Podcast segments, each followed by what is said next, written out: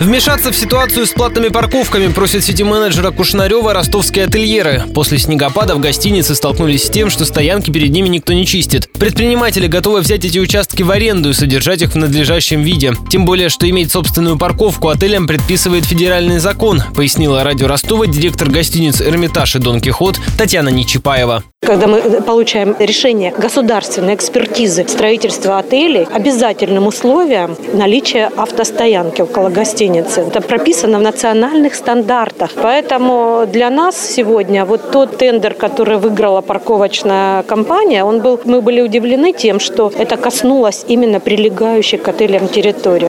О необходимости освободить обочины для транспорта постояльцев ательеры неоднократно сообщали предыдущему градоначальнику. С той же просьбой они собираются обратиться уже к Виталию Кушнареву. По словам Татьяны Нечипаевой, участники гостиничного бизнеса готовят соответствующее письмо в администрацию Ростова.